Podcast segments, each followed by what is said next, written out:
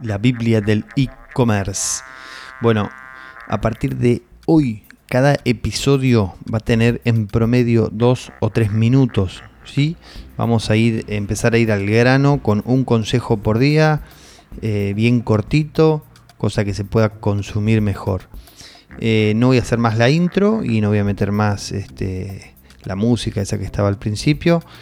Solamente voy a dejar el consejo limpito para que lo puedas consumir, lo puedas escuchar mejor y te quede grabado en la cabeza. Eh, bien, los motivos por los cuales estoy haciendo esto es porque Instagram me está esperando. ¿sí? No estoy compartiendo nada de contenido en Instagram y es donde actualmente está el 90% de las personas pasan más tiempo en Instagram que en Spotify. Así que tengo que empezar a dedicarle un poco más de tiempo a Instagram.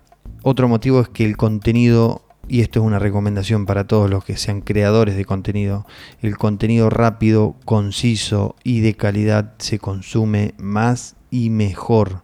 Una vez que tenga una audiencia mayor, vamos a empezar a trabajar tirando los capítulos y da resultados, si no, no.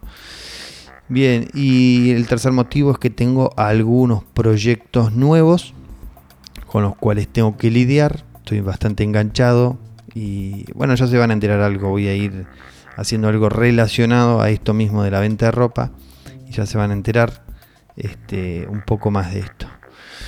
Bueno amigos y amigas, espero haber dejado algo de valor, por lo menos algún comentario ahí del contenido rápido, conciso y de calidad es un buen consejo que les puedo dar, eh, incluso para sus videos si están vendiendo algo. Y nada, espero que lo aprovechen. Nos vemos mañana, nos escuchamos mañana en el próximo episodio de la Biblia del e-commerce. Chau, chau.